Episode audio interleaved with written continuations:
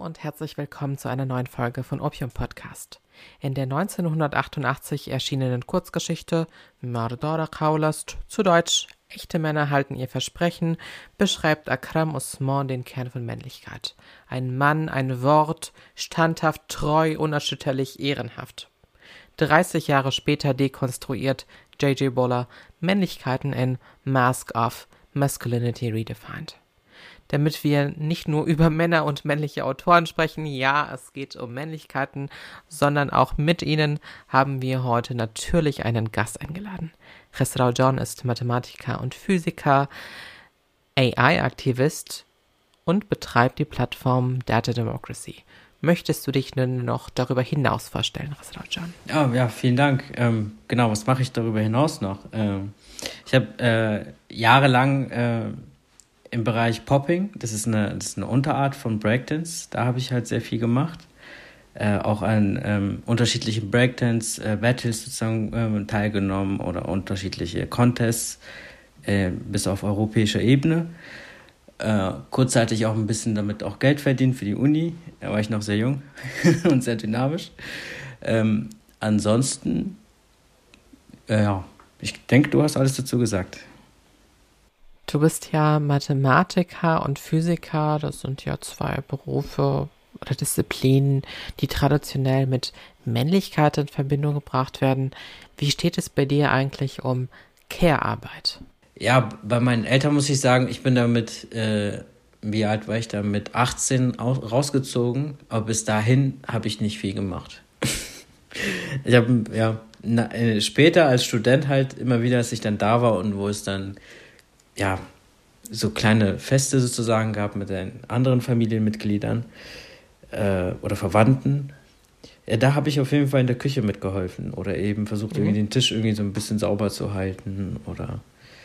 Ja, voll äh, krass von dir, dass du äh, versucht hast, den Tisch, den Tisch sauber zu halten. ja, musste ja immer wieder gefüllt werden. Ähm, nein, aber ja, beim Kochen kann ich ihr nicht helfen, die lässt sich da eh nicht viel sagen. Ähm, so. Aber sowas wie, keine Ahnung, den Boden eben wischen oder so oder sowas. Ja, aber das kann man halt aber nicht vergleichen. Das ist dann einmal im Jahr, wo ich dann da bin mit den ganzen anderen Tanten und Onkels. Okay. Also. Wenn ich also deine Schwester fragen würde, ich meine, die kommt dann vermutlich auch nur einmal im Jahr dahin, wer wohl dann überproportional für irgendwas zuständig ist. Ich glaube, da kommt eine andere Antwort von ihr. Bestimmt, ja. Hm, aber nun gut. ich habe was Kleines vorbereitet. Ich werde nun einige Fragen, Unterstellungen und Aussagen vorlesen und dich bitten, dies nur mit einem Ja oder Nein zu beantworten, falls du es schon mal erfahren hast. Und vielleicht können wir es sogar interaktiv gestalten und die Zuhörenden können mitmachen. Okay. Sei ein Mann. Ja. Ich bin doch nicht schwul. Ja. Du bist ein Muttersöhnchen. Ja. Du bist voll sensibel für einen Mann. Ja. Hast du gerade deine Tage? Da muss ich nachdenken. Nein. Bros before hoes. Ja. Du erlaubst ihr, so mit dir zu reden? Nee. Jungs weinen nicht. Ja. Was? Du spielst kein Fußball? Nein. Ich brauche nicht zum Arzt zu gehen. Ja. Wo sind eigentlich die echten Männer geblieben? Ja. Bererat. Nein. Jetzt tu nicht so auf Feminist, du willst doch nur hübsche Frauen beeindrucken. Nein kommen, wenn du ein Mann bist. Ja. Und wie oft hast du das schon zu anderen Männern gesagt? Oh, ich denke schon viele, ja. Komm, wenn du ein Mann bist. Das habe ich sogar selbst gesagt. Das ist jetzt das Letzte, was du jetzt gefragt hast. Und ähm, Männer weinen nicht. Ja, die meisten anderen der Fragen habe ich gerade nicht ganz mehr im Sinn, aber einiges habe ich auch selbst gesagt, ja. Gibt es ähm, einen der Sätze, die du gerne nochmal nachfragen würdest, ob ich das schon mal selbst gesagt habe? Also ich habe die nämlich gerade nicht mehr ganz im Sinn, deshalb. Mich würde halt interessieren, wie du dich gefühlt hast dabei, wenn dir solche Aussagen dir gegenüber getroffen wurden oder dir solche Fragen gestellt wurden und oder dir irgendwas unterstellt wurde? Mm, ich würde sagen, sehr unterschiedlich. Bei manchen Sätzen, muss ich sagen, hat, hat sich das sogar eher äh, motivierend auf mich gewirkt. Sowas wie Männer weinen nicht. Es kam sehr, sehr selten, dass das eher, eher negativ auf mich wirkte. Aber an sich würde ich sagen, irgendwie diese, diese ganzen Sätze treff, äh, treffen einen sehr unterschiedlich. Meistens eher negativ. Zum Beispiel vor allem halt äh, Männer weinen nicht und ein, zwei andere Dinge. Die also die habe ich gehört und ähm, die, das waren immer Situationen, in denen man sie jetzt nicht ernst genommen hat. Das war ja so ein, ich weiß es nicht, vielleicht so alltägliche Situationen oder vielleicht besonders ernste Situationen, wo man irgendwie eine gewisse, eine gewisse Form von ähm, äh, Selbstbeherrschung sozusagen zeigen musste. Ob das jetzt zum Beispiel auf der Flucht war oder so, oder weil gewisse Dinge in der Familie passiert sind, wirkte das eher positiv. Ja, und die Tatsache vielleicht auch, also ich habe ja gerade eben ein bisschen allgemein gesprochen, also die Tatsache einfach, dass ich mich selbst gerade nicht wirklich daran erinnern kann, wo es wirklich negativ war, Götz, ähm, ja, ist es vielleicht eine Nebenwirkung der Norm, dass man eben diese Erfahrung dann unterdrückt, weil ja diese Sätze sozusagen irgendwie zum Repertoire gehören. Und äh, ja, dass man sie dann irgendwo unterbewusst vergisst. So vielleicht. ja, habe hab ich die Frage so ungefähr geantwortet oder bist du noch unzufrieden? Ich habe dich ja gefragt, wie, wie du dich fühlst. Ähm, da gibt es kein richtig oder falsch. Ähm, Ach so, ja. Hm. also ich, ich finde es interessant, dass du sagst, dass es dich einerseits motiviert hat, äh, bestimmte Situationen durchzuhalten. Äh, andererseits ähm, sagst du auch, ja, ein paar der Sätze und Unterstellungen ähm, äh, haben mich verletzt. Und davor hast du aber gesagt, dass du selbst bei sowas mitgemacht hast. Wenn du weißt, wie sich dieser Schmerz anfühlt, warum hast du das anderen angetan?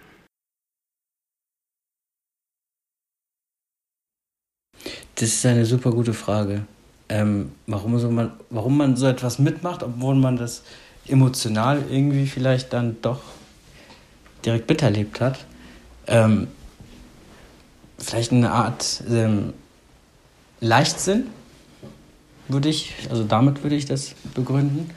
Und zum anderen in diesen, in diesen Sätzen, die mir selbst jetzt irgendwie nie negativ äh, aufgekommen sind, da, also da, da kann man vielleicht das rechtfertigen, indem man sagt, okay, das, das kam, das habe ich selbst nie so erlebt. Aber in den anderen Sätzen, ja, ist eine berechtigte Frage.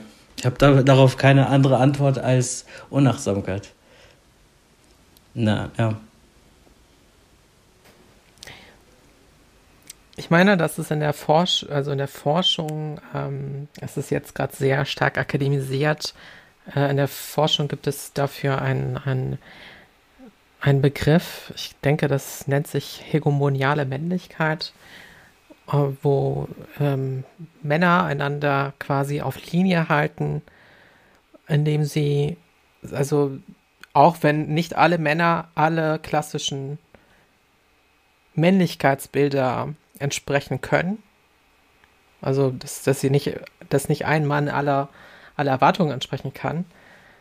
Und zeitgleich dafür auch äh, irgendwie Kritik erfährt oder, oder auch Beschämung, äh, es aber ebenso wieder reproduziert gegenüber anderen, um das System aufrechtzuerhalten. Mhm.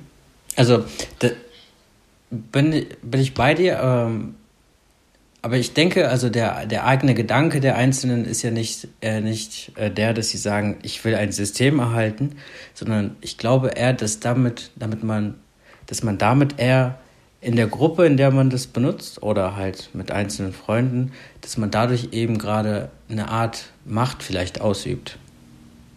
Also das wäre eher, äh, habe ich das Gefühl, so unbewusst der Mechanismus, der dahinter steckt, warum man dann diese Dinge macht. Genau das würde ja auch System beschreiben. Also Macht ist ja ein System. Ja, klar, ja. Da, da hast du recht. Nein, ich meinte einfach nur so aus, der, aus dem individuellen Perspektive, also äh, was sie dazu bewegt, diese Dinge zu machen. Und äh, wer, äh, wer, sich mit Machtstrukturen nicht ähm, beschäftigt hat, weiß ja gerade, also denkt ja nicht über das System nach, sondern äh, die, dieser Mann denkt ja eher darüber, was, was jetzt irgendwie in der Situation passend ist. Und, und aber auch irgendwo die, die Zustimmung der anderen vielleicht auch eher schneller bekommen würde. Oder ähm, es sind dann einzelne Sätze, mit der man plötzlich die ganze Gruppe hinter sich hat. Das heißt, Männer wollen andere Männer beeindrucken? Würde ich schon sagen, ja. Okay, äh, und ähm, Meinst du, das hast du überwunden oder bist du immer noch dabei, andere Männer, andere Männer zu beeindrucken? überwunden. Ja, ich würde nicht sagen, dass ich das überwunden habe, auf keinen Fall. Ähm, und ich glaube, man kann das vielleicht für eine kurze Zeit mal überwinden, aber das, das ist ja tagtäglich da. Also selbst wenn man das selbst nicht reproduziert haben will, dann ist man ja mit anderen in der Gesellschaft und äh, sie machen da das ja mit. Und äh, wenn man sich dann aber lautstark dagegen äußert oder sich irgendwie dagegen positioniert, dann ist man natürlich auch irgendwo der Verlierer. Ähm, aber ob ich das selbst jetzt wirklich, inwiefern ich das überwunden habe, ist, dass ich sagen würde, dass ich es zumindest irgendwo besser erkenne als früher. Ähm, vielleicht auch wesentlich schneller auf die, auf die Inkohärenzen meiner Taten sozusagen aufmerksam gemacht werden kann. Ich, ähm, ich hätte es wahrscheinlich mit 17, 20 oder Mitte 20 äh, eher abgewehrt, dass ich etwas mache, was ich eigentlich, äh, was ich äh, von anderen, bei anderen das eigentlich eher verurteile, wenn sie das machen. Ähm, ich würde sagen, heutzutage ist es vielleicht so, dass ich das mit wenigen Sätzen, wenn man mich darauf hinweist, dass ich das verstehe. Also insofern könnte ich sagen, ist es eine Art von Überwindung, aber Überwindung, überwindet habe ich das nicht, glaube ich nicht. Okay, und, und, und von wem kommen solche krassen Sätze noch? Kommen, kommen sie nur von Männern oder bekommst du sie auch von Nicht-Männern zu hören? Einiges von dem habe ich sogar von meiner eigenen Mama gehört. Ähm, die haben von ja, von vereinzelten Freundinnen vielleicht auch. Ähm, in so Pärchentreffen vielleicht, wo das Ganze vielleicht nicht ganz explizit genauso ausgedrückt wird wie in diesen Sätzen, aber im Grunde genommen sind diese Intentionen mit drin. Mhm. Ja. Pärchentreffen, magst du das mal ein wenig genauer erklären? Ich kann mir gerade nichts darunter vorstellen. Ah, okay. Also man stellt sich so Folgendes vor, also über die rede ich jetzt, es ist nicht immer so der Fall, aber oft ist ja auch so, dass man sich als Pärchen zum Beispiel trifft und dann ähm, bilden sich dann ganz schnell irgendwie so, so Gruppen zwischen Männern, also äh, Gruppen, in denen halt nur Männer oder nur Frauen sind irgendwie. Man ist zwar im selben Raum und spricht irgendwie über irgendwelche bestimmten Themen, ähm, aber dann merkt man halt plötzlich, äh, plötzlich entstehen da gewisse Vergleiche ähm, ich weiß nicht, vielleicht erzählt dann dieses eines der Mädels halt irgendwie, ja, mein Freund macht ja gerade das und das, willst du das mal nicht erzählen? Dann fängt er natürlich an, darüber zu erzählen, ist halt mega cool irgendwie, voll äh, eine gechillte Runde. Äh, und dann passiert folgendes, dass das äh, entweder das nächste Mädchen oder die nächste Frau äh, oder der nächste Mann sozusagen dann plötzlich auch anfängt, über, dieses eigene, Dings, über den eigenen Beruf zu erzählen aber unbewusst oder zumindest äh, mit, einer, mit einer Intention eben die Geschichte davor irgendwie zu überbieten. Und ähm, das sehe ich da halt auch in diesem diesen Konkurrenzkampf, was unter Männern halt besonders äh, auch besonders stark vertreten ist, dass das da halt irgendwie in diese Pärchengespräche dann auch irgendwie auftreten kann. Okay, das heißt, Männer ähm, wollen sich gegenseitig beeindrucken und konkurrieren um irgendwie um ja definitiv, um, um, um Frauen definitiv. Ich meine um irgendwie eine gesellschaftliche Stellung. Ja, klar. Ähm, aber ich weiß gar nicht, bin mir jetzt nicht ganz sicher, ob es wirklich tatsächlich da um Frauen geht. Ähm, vielleicht vielleicht äh, wirkt das so, aber ich habe ich hab zumindest nicht das Gefühl. Ähm, auch in diesen einzelnen Runden zum Beispiel, wenn nur Männer unterwegs sind, äh, es hängt natürlich durchaus davon ab, was wir, in was wir, was wir, was für eine Schicht der Gesellschaft man sozusagen unterwegs ist. Aber mh, hm, weil die Worte sich zwar ändern, aber dieser Konkurrenz, Konkurrenz, konkurrenzartige Erzählen von irgendwelchen Geschichten kommt halt immer wieder vor. Ob das Studenten sind oder ob, ähm, ja, wie soll ich sagen? Also ich mag dieses Wort nicht, aber ich würde sagen eher so aus Männer aus Unterschicht. Ähm, genau, also ich bin als Migrant ja auch sozusagen durch unterschiedlichste Gesellschaftsschichten irgendwie durchgekommen. Äh, von eher ganz oben bis nach ganz unten sozusagen irgendwo auch gefallen. Und ähm, meine Freunde waren so ab dem zwölften Lebensjahr in Deutschland eher Leute, mit denen ich halt mega gut verstanden habe. Das waren, das waren eher äh, Menschen mit Migrationshintergrund hauptsächlich. Und ähm, ähm, aber in diesen Runden war das schon offen da, so, dass man halt sich irgendwie irgendwo sich gegenseitig auch immer eine bestimmte Provokation immer da war und die Geschichten immer dazu gedient haben, die Geschichte davor nochmal zu überbieten. Und äh, diese Form von Gesprächen gibt es aber auch unter, unter, unter Studenten, die von sogenannter äh, Oberschicht kommen oder mittleren Schicht. Also das ändert sich nicht nur die Sprache, also die, die konkrete ähm, Wahl der Wörter ändert sich vielleicht. Hm.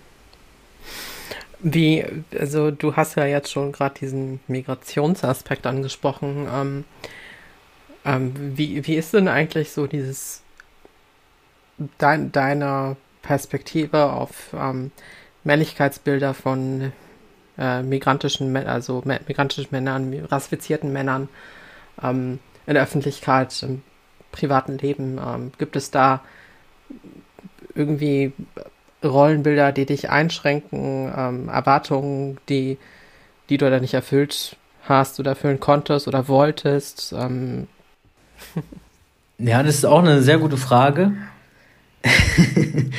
ähm, so wie ich es momentan, also was heißt momentan, also klar, jetzt auch, aber zumindest früher wesentlich stärker, als man jünger war, ähm, miterlebt habe, ist, dass eben diese homogene migrantische Gruppen, mit denen ich halt, also Freunden von mir, mit denen ich unterwegs war, eine gewisse Art von Intimitäten bestanden oder da waren, die dann plötzlich verschwunden sind, sobald halt äh, ähm, fremde Männer sozusagen oder Männer aus einer anderen migrantischen Gruppe dabei waren, dann ähm, war das irgendwie weg.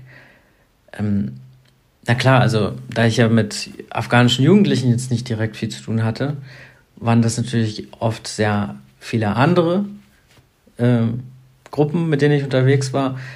Warum es dann aber mit mir dann trotzdem möglich war, das kann ich nicht genau sagen, aber ich denke mal, das lag dann daran, dass man sich vielleicht mit der Zeit besser kennengelernt hat und diese Intimität sich dann irgendwo eingestellt hat.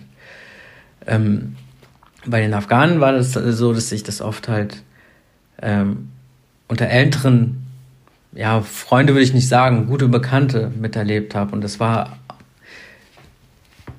also das war für mich, weil, weil nun mal, ähm, weil ich sozusagen irgendwie von meiner Herkunft her noch wesentlich besser in diese Gruppe reingepasst habe, habe ich da gewisse Intimitäten halt gesehen, die es dann ähm, ja in anderen Gruppen eigentlich nie wirklich erlebt habe. Ob das jetzt irgendwie ähm, diese körperliches Umarmen war oder so, oder dass man sich halt irgendwie beim Grüßen und Verabschieden geküsst hat.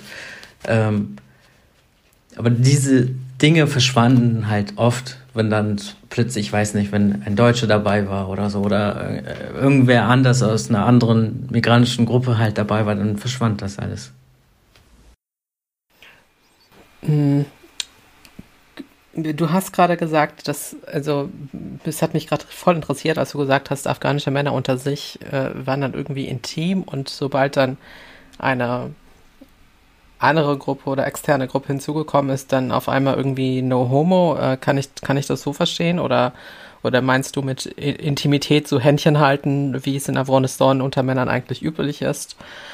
Äh, oder, oder, oder was, was meinst du damit? Also das Händchen halten habe ich tatsächlich nur einmal äh, in Deutschland unter afghanischen Männern gesehen. Das war halt mit, äh, wie mein Papa, mein Onkel, der gerade neu angeheiratet war, aus, aus ähm, Afghanistan gekommen ist. Er hat ihn halt aus dem Flughafen einfach Händchen halten rausgenommen. Das hatte halt irgendwie was super Süßes. Und so, so also hat er Respekt und Zuneigung halt irgendwie gezeigt. Aber ich muss ehrlich zugeben, dass ich in, in den ersten paar Minuten halt schon sehr schockiert war. Plötzlich so, wow, was passiert da? ähm, kannst du dir bestimmt vorstellen. Ähm, das aber heißt, diese. Entschuldige? Ja, bitte, sprich weiter. Ähm, das andere war, ähm, was ich meine, ist halt, also dieses Händchenhalten machen Afghanen hier nicht. Ich glaube, die checken das ganz schnell, dass das halt irgendwie ganz, also völlig daneben geht, wenn sie das machen würden. Ich glaube, die fühlen sich alle ziemlich unwohl. Mhm. Was äh, irgendwo ich, verständlich ist. Ich komme gerade nicht klar. Ich, ich komme ich komm gerade nicht drauf klar, weil du sagst, es war irgendwie voll süß. Und ich bin aber nicht drauf, also, aber ich, ich, es war halt so heftig für mich. Dass ich süß gesagt habe? Ja, also es, nein, ich finde es nicht heftig, dass du süß gesagt hast, sondern deine, deine, deine Reaktion danach, dass du es irgendwie süß fandest, ist aber dann auch irgendwie überwältigend war auf eine vielleicht negative Art und Weise. Ach so, ähm, vielleicht habe ich mich falsch ausgedrückt. Also es war so, das waren eher die, also das war ein Riesenflughafen. Wo war das denn? Bin mir nicht ganz sicher. Ich glaube, das war in Münster. Okay, so groß ist der nicht. Aber es geht ja nicht um, um, es geht doch um deine Emotionen. Ja, genau, also da, äh, das wollte ich ja nur kurz die Reihenfolge erklären. Ich, ich glaube, ich habe mich selbst oder in, vielleicht habe ich mich falsch ausgedrückt oder du hast mich falsch verstanden. Ähm, also der Schock oder dieses, diese, diese Überraschung war am Anfang da so ungefähr. Ich war halt ziemlich jung und ich so, wow, what the fuck, was passiert da? Und dann aber ich weiß nicht, ob ich mich so irgendwie innerlich beruhigt habe oder mich an irgendwas erinnert habe, aber das, das wirkt, also ich habe mich irgendwie auf die Wirkung einfach äh, eingelassen. Ich habe mir einfach angeschaut, was da eigentlich passiert, was für Emotionen spielen da und wie sind die Gesichtsausdrücke und worüber sprechen sie. Und das war halt eher eine, eine reine, also irgendeine, also wirkte so zumindest auf mich, eine reine Form von Zuneigung und Respekt. Und das fand ich halt unheimlich süß.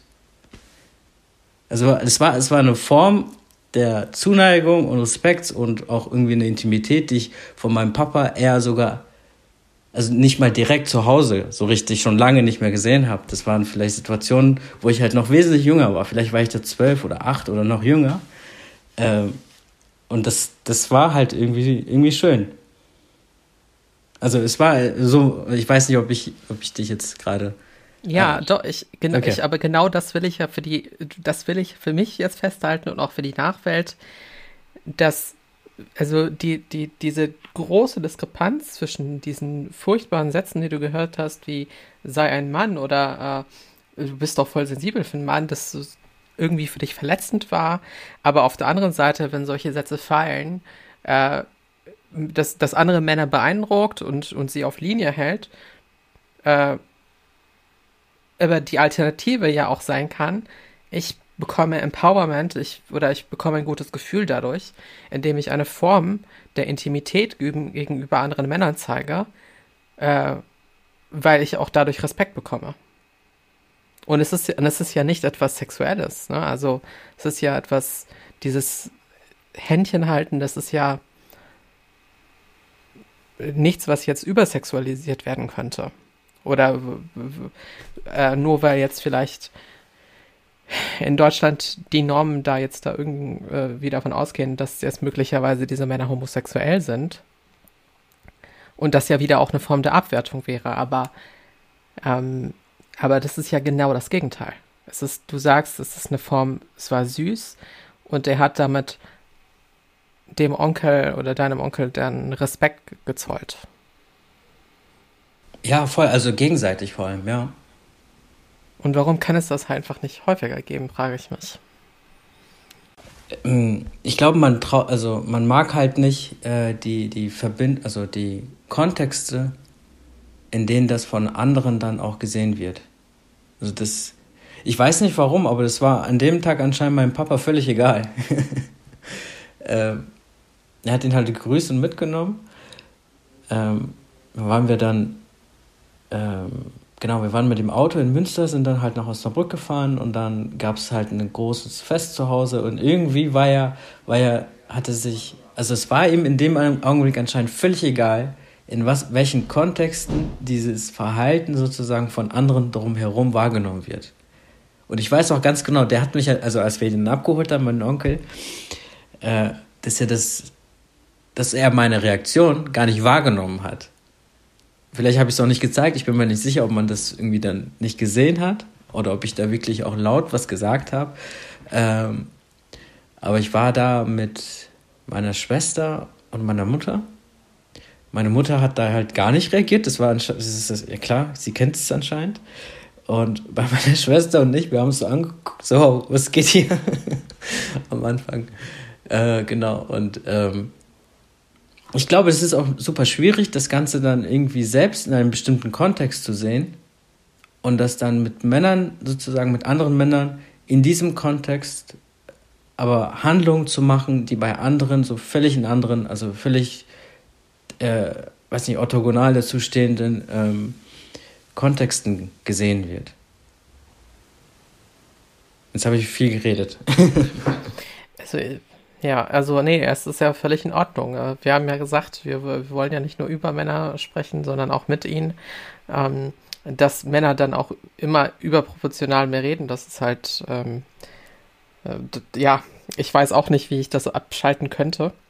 Äh, aber ähm, ich wollte jetzt mal zu, zu also hier vielleicht den, den Bogen spannen nochmal, weil das ja irgendwie eine Form des Empowerments gebracht hat.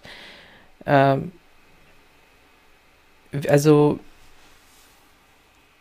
man könnte ja meinen, dass das abschrecken könnte. Du hast ja gesagt, ihr wart in diesem großen Flughafen und es, es war ein bisschen schockierend für dich und deine Schwester. Das heißt, es geht um die Bewertung von außen auch. Also man, man möchte, ja, nicht, man möchte ja. nicht unmännlich wirken.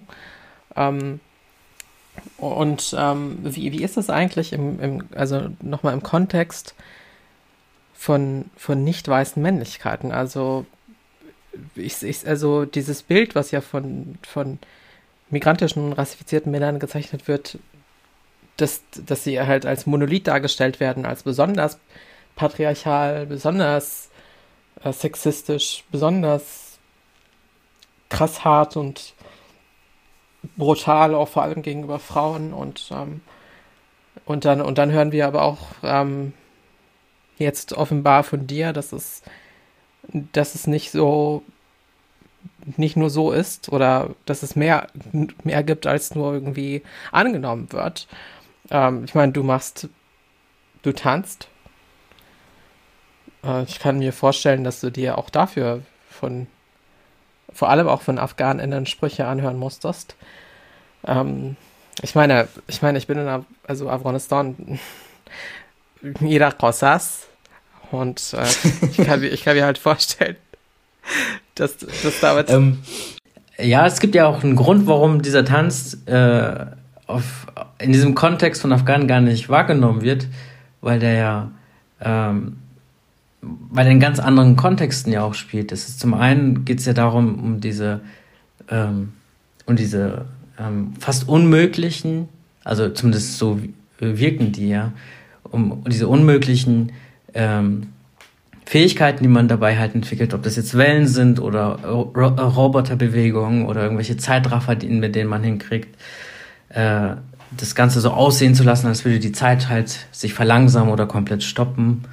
Ähm, das hat dieses spielerische Charakter oder diesen, diesen äh, digitalen, elektrischen Charakter und das, das wird halt ähm, eher mit irgendwie mit dieser Potenz der Männlichkeit irgendwie vielleicht in Verbindung gebracht. Ähm, auch geschichtlich ist es ja auch von Männern eher entstanden. Ähm, bestimmt nicht zu 100 Prozent, aber es, es waren hauptsächlich Männer, die das Ganze entwickelt haben. Und da ging es darum, eben sich wirtschaftlich irgendwie zu befreien, aber es war durchaus auch, weil es halt von der, ähm, von der schwarzen Community ähm, aus Amerika entstanden ist, war das auch definitiv eine Art von Protest. Und das merkt man auch, wenn man, wenn man diese äh, Popping sieht, wie das getanzt wird und wie, äh, wie sehr man versucht, sozusagen auf sein Gegenüber eine gewisse Wirkung zu haben, dann ist das schon ähm, weit entfernt zum Beispiel von, ähm, von Ballett oder halt Standardtänzen oder ja, also alles das, was man womöglich unter den Afghanen als etwas, äh, ja, mit der Rosa vielleicht verbinden würde. Äh, aber wo ich definitiv jahrelang mit kämpfen musste, damit ich das überhaupt machen kann, das war, das waren bei meinen Eltern. Meine Mutter war ungefähr so nach ein, zwei Monaten davon irgendwie dann, äh, ja, nicht mehr so abgetan wie am Anfang, weil ich ihr das ein bisschen gezeigt habe und erzählt habe und gesagt habe, in welchen Kontexten das auch gemacht wird. Und äh, ja, ich würde sagen, sie ist auf jeden Fall eine Frau, die zumindest in, in, in der, in der äh, wie soll ich sagen, in, in wirtschaftlichen Sinne zumindest sehr, äh, sehr machtsensibel ist. Und ähm, da hat sie irgendwie die, die Hintergründe, aus denen dieser Tanz entsteht, dann irgendwie akzeptiert und dann auch angenommen. Und ich denke mal auch, dass das diese, diese Art, eine gewisse Art von Männlichkeit irgendwie reproduziert, dass das dann auch irgendwie eine, eine Bestätigung für sie war. Aber mein Vater hat das mehrere Jahre nicht gewollt.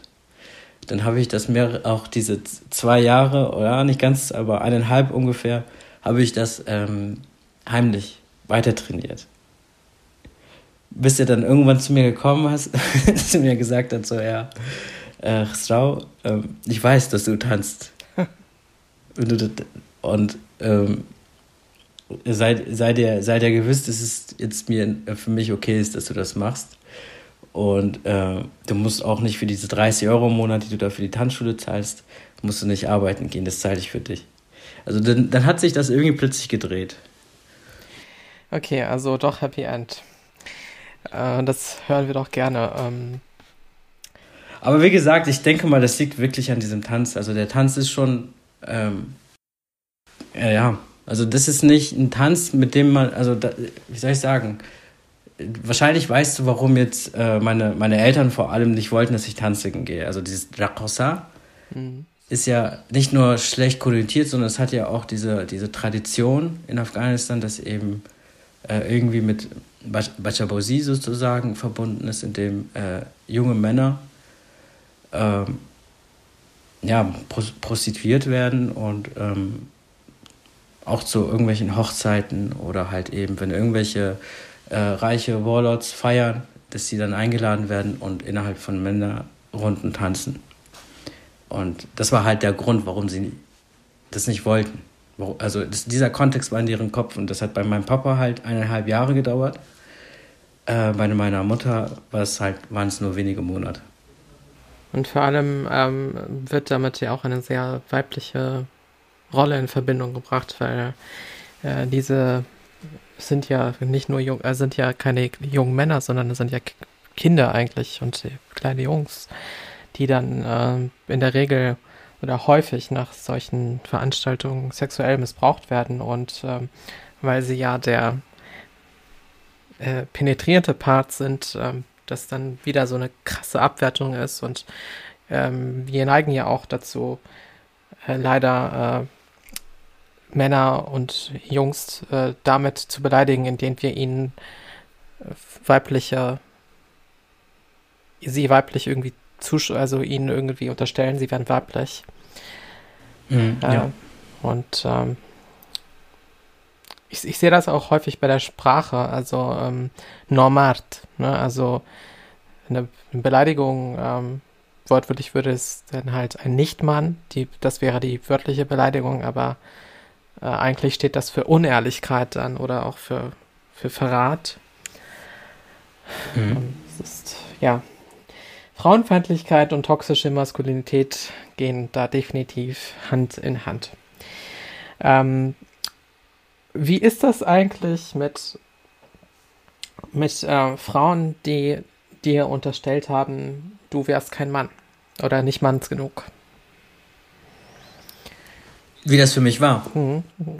Wie gehst du damit um und was denkst du darüber? Ja klar, das verletzt mich.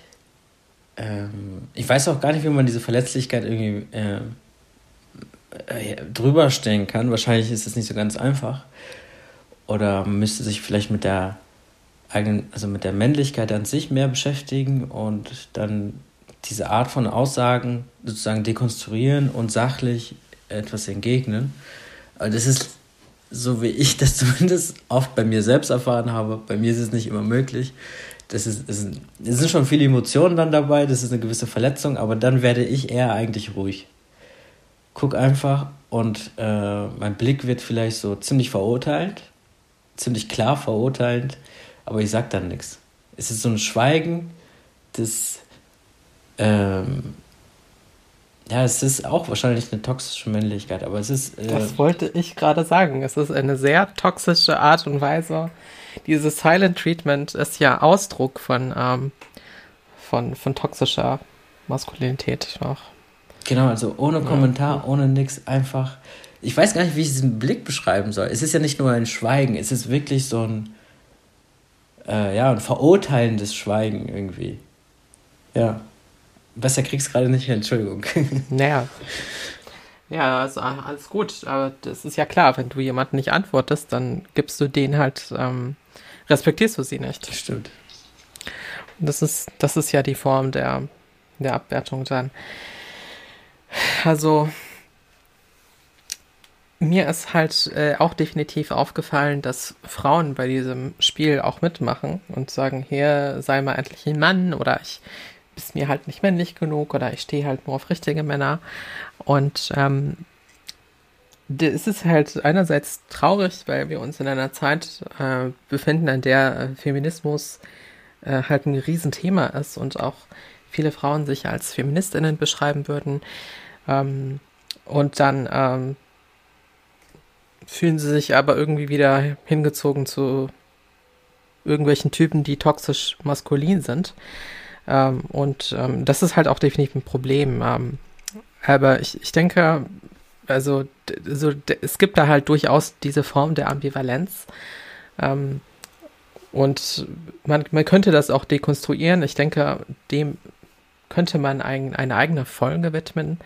Ähm, ähm, und äh, ich würde lügen, wenn ich selbst nicht schon in dieses Muster verfallen wäre, und ich denke, dass viele Männer das auch durchaus aufgefallen ist. Ne? Sie merken halt, ah, ich, äh, es gibt halt diese Erwartungen, es sind andere Männer, die mich versuchen auf Linie zu halten und dann gibt es auch Frauen, die mich auf Linie halten, wenn ich jetzt, äh, also dann kann ich mir vorstellen, dass insbesondere heterosexuelle Männer dann sagen, oh ja, dann muss ich unbedingt performen, damit ich halt männlich genug bin und dann kriege ich halt Frauen ab. Und ähm, ich frage mich halt, wie oft du das schon gemacht hast. Ähm, ja, vor allem äh, vielleicht nicht auch, also nicht nur um mehr Frauen oder viele Frauen abzukriegen. Ähm, das kann ja auch insofern auch passieren, indem man sagt eben, ja, okay, ich möchte diese Frau behalten. Also. Ah, okay. Genau, und äh, in der Hinsicht, ja, das denke ich mal, ist oft passiert. Also natürlich nicht in, diese, in, dieser, in diesem Kontext. Also mir war natürlich dann nicht bewusst, dass es eine äh, eine toxische Männlichkeit ist oder eine Beziehung ist, die gerade sich in diesem Augenblick dazu, mich dazu verleitet, sozusagen äh, diesen Klischee-Mann zu erfüllen. Ähm ja, aber ähm, so tatsächlich, so langfristig würde ich sagen, war das nie wirklich so der Fall. Ähm, vielleicht hat sich das Ganze auch bei mir über den Tanz, äh, aber auch diese anderen Sportarten, die ich immer, immer sehr oft gemacht habe, die natürlich auch, also das Paradebeispiel für toxische Männlichkeit ist. Und zwar äh, habe ich jahrelang halt äh, Kampfsportarten äh, trainiert. Ziemlich äh, immer so einen dieser äh, Kampfsportarten immer dann mehrere Jahre. Das, was ich von Anfang bis zum Ende immer noch so ein bisschen mache, ist Boxen. Ähm, das hat sich zum Beispiel in dieser, in jungen Jahren, als ich, wie alt war ich da? Vielleicht so 14, äh, mit der, mit, in dem Freundeskreis halt gerade entstanden, äh, wo ich mit ganz vielen ähm, Deutschrussen auch zusammen befreundet war, mit denen ich auch zum Teil immer noch befreundet bin. Und es war halt an sich eine super schöne Zeit, weil man ja irgendwie eine gemeinsame Beschäftigung hatte und äh, man hatte dann irgendwas gemacht und dann ging man nach Hause und hatte irgendwie schöne Gespräche und sonstiges. Mhm. Aber ich denke mal, aber trotzdem, dass diese unterschiedlichste Aktivitäten natürlich auch irgendwie meine Männlichkeit sozusagen schon von vornherein präsentiert haben. Dadurch war eine gewisse Sicherheit da und ich musste dann, ich fühlte mich sozusagen nicht mehr dazu verpflichtet, noch mehr Männlichkeit zeigen zu müssen. Das bedeutet also, dass du nach deinem Boxtraining dann nach Hause gehen darfst und zu Hause legst du dir eine Gesichtsmaske auf, in der du dich um deine Poren kümmerst und um die Unreinheiten. Und das ist dann okay, weil du ein Boxtraining hattest. Nein, so war das nicht gemeint. Ähm, ähm, wie, wie kann man das sagen? also ich glaube, es liegt grundsätzlich halt daran, dass man äh, als Mann gewisse, gewisse Erfolge sozusagen vorweisen muss, ob das jetzt beruflich ist oder im Bereich des Hobbys sozusagen äh, oder gewisses Aussehen halt mitbringt, dann kann man sich auf eine irgendeine Art und Weise gewisse Faulheiten, gewisse Unreinheiten auch im Gesicht erlauben oder eben ähm, womöglich auch halt sich weiblicher geben, ohne dass man sanktioniert wird. Genau. Das, das würde ich jetzt dazu sagen. Also, äh, du hast gerade gesagt, du kannst dir dann die Unreinheiten erlauben, aber die erlaubst, die erlaubt ihr euch ja auch. ja, das war, das war, das war ein ironischer Witz, ja, aber du hast schon recht. Also, es geht ja grundsätzlich darum, ja, irgendwie, dass Männer sich, Männer erst dann Männer sind, wenn die halt eine gewisse, gewisse körperliche Statur haben oder eben halt äh, auf ihr Aussehen nicht so viel Acht geben. Mal eine Frage an dich. Würdest du dich denn um die Unreinheiten kümmern? Ähm, ich würde sagen, ich mache das schon, aber jetzt nicht, so intensiv wie jetzt irgendwelche Masken auflegen oder so. Also, also ich würde sagen, eine normale Pflege zumindest. okay, normale Pflege heißt dann 3 in 1 Shampoo. 3 in 1 Shampoo, ne. Ähm, das ist nicht. äh, ne, das ist nicht unbedingt, nein normalen Duschgel, Shampoo und halt eben, äh, ja, wenn man halt das Gesicht wäscht, was da halt da ist.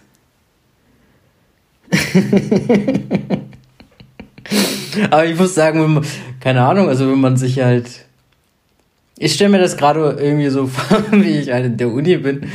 Äh, da ist man halt irgendwie 9 Uhr morgens in der Uni gewesen. Immer ein bisschen später, als man sein musste. ich eher länger schlafe. Aber dann ist man halt irgendwie, keine Ahnung, 23 Uhr, zum Teil 2 Uhr, 3 Uhr nachts nach Hause gekommen.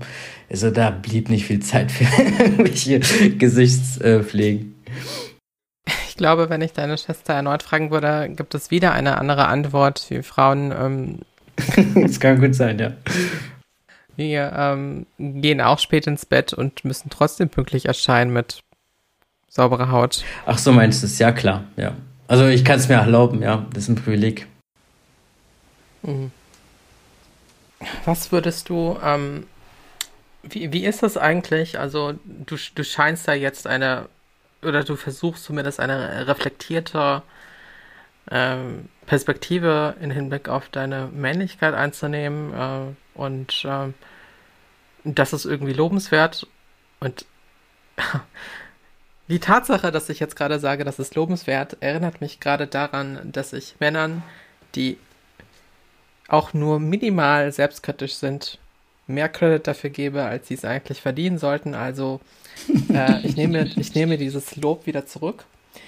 Und ähm, okay, danke. gerne doch.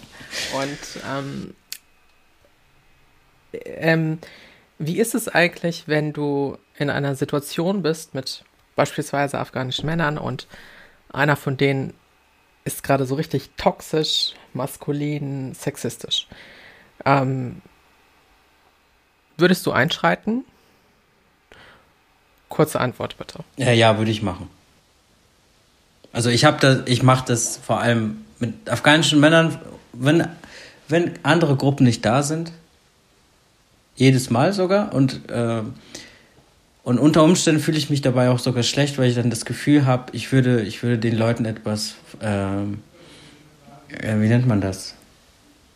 Als würde ich sie bevormunden. Und oft sind das dann auch Freunde von mir, die eben nicht in jungen, äh, im jungen Alter halt nach Deutschland gekommen sind. Das sind dann ältere afghanische Männer sozusagen, die dann nicht die Möglichkeit hatten, hier zur Schule zu gehen oder ihr Studium oder sonstiges hier zu beenden. Ähm, also da ist dann eine extreme, ähm, ja, wie soll ich sagen, so ein, ein schlechtes Gefühl auf jeden Fall da. Ich krieg das gerade nicht besser hin, Entschuldigung. Okay. Äh, du, bevormunden, also, also du meinst also die Bevormundung der Männer und nicht die Bevormundung der Frauen. Genau, also ich bevormunde dann plötzlich diese Männer, die dann plötzlich, ähm, also ich bin gerade in der Situation, keine Ahnung, wir sind vielleicht in einer Pizzeria, sowas passiert mir das oft. Und da sind wir halt mit ganz vielen afghanischen Männern, mit denen ich auch sehr gut befreundet bin. Dann quatschen wir irgendwie und irgendwer sagt aus Scherz oder sonst was irgendeinen blöden Satz. Und dann ähm, mache ich mich halt darüber lustig oder so. Oder ich sage, nee, das ist eigentlich nicht cool. Oder erzähle ihnen halt, was ich darüber in dem Augenblick denke. Und dann äh, machen die sich kurz darüber lustig, aber dann sagen die, ja, nee, du hast schon recht. Und aber danach fühlt sich das immer so an, als würde ich da irgendwie wie, wie so ein Typ auftreten, der irgendwie einer, der halt die Weisheit mit den Löffeln gefressen hätte. Fühlt sich nicht so schön an.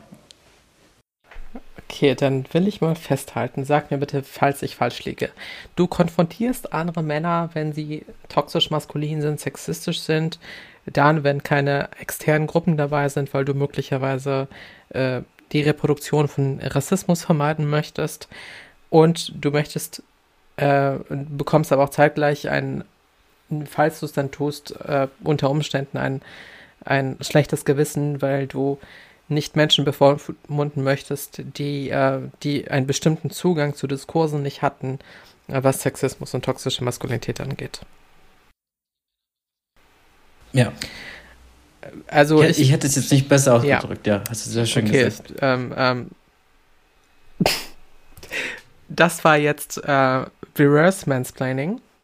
Ähm, ich, ich, hatte, ich, ich kenne einen afghanischen Mann, der hat äh, mit mir stundenlang telefoniert und hat mir am Telefon dann erklärt, was Mansplaining ist.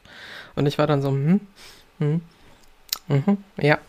Mhm. Und es hat einfach nicht aufgehört. Und, Die Ironie des Schicksals, würde ich sagen. Ja, aber es ist, ja, äh, ich, ich, ich finde es auch interessant, dass du gesagt hast, die Männer bevormunden und nicht die Frauen, äh, weil, also ich, ich kann sagen, dass äh, ich unzählige Male in solche Situationen gekommen bin, in denen Männer einfach übergriffig waren und äh, wenn ich sie angesprochen habe, auf ihr sexistisches oder toxisches Verhalten, dann kam direkt immer so eine, so eine, so eine Abwehrhaltung, äh, so Abwehrreaktion. Ach ja, hier die, die, ach hier die Feministin wieder und ähm, und, äh, und es, es kam dann auch so direkt zu Derailing. Also, ähm, ach, hör auf, äh, äh, hier mich zu stereotypisieren, du verfolgst eine Agenda und wenn dann ein Mann äh, äh, in die Szene kommt, der bestimmte Männlichkeitsidealen äh, ähm, entspricht, und dann den konfrontiert, dann äh, schweigen sie. Oder, oder ähm, hören dann damit auf. Das finde ich halt auch ein bisschen. Das, das offenbart auch nochmal die Abgründe. Ja. Das ist definitiv problematisch. Ja. Definitiv, ja. Ähm, zum Mansplaining, ja. Das Ding ist, es passiert mir aber auch selbst. Also ich weiß mittlerweile, was Mansplaining ist und äh, ab und zu merke ich auch, dass ich gerade auf ein Mansplaining gerade hinarbeite. Ähm, aber sehr oft passiert so, dass ich mittendrin bin und merke, ach, verdammt, was machst du denn da schon wieder? Das Gute ist ja, wenn, wenn ich im Spiel bin, dann werde ich dich damit ja auch konfrontieren. Ja, ja, kannst du gerne machen. So, äh, wir können noch lange über dieses Thema reden. Es gibt sehr viele Aspekte, die äh, überhaupt noch nicht zu Wort gekommen sind und äh, ich glaube, mit einer Folge wäre es auch gar nicht getan und es wird sicherlich noch einige Folgen geben, in denen wir uns noch mit diesem Thema und wie es mit anderen Themen, inter, also welche Intersektionen es gibt, damit werden wir uns noch befassen. Und ähm, eine Frage noch an dich, Pastor John. Ich möchte die Folge damit beenden, mit, mit dem, was du vielleicht noch anderen Männern mitgeben möchtest. Ja, seid offen und hört zu. Vielen Dank, dass ihr heute dabei wart. Ihr könnt uns wie gewohnt bei Instagram unter Opium Podcast finden.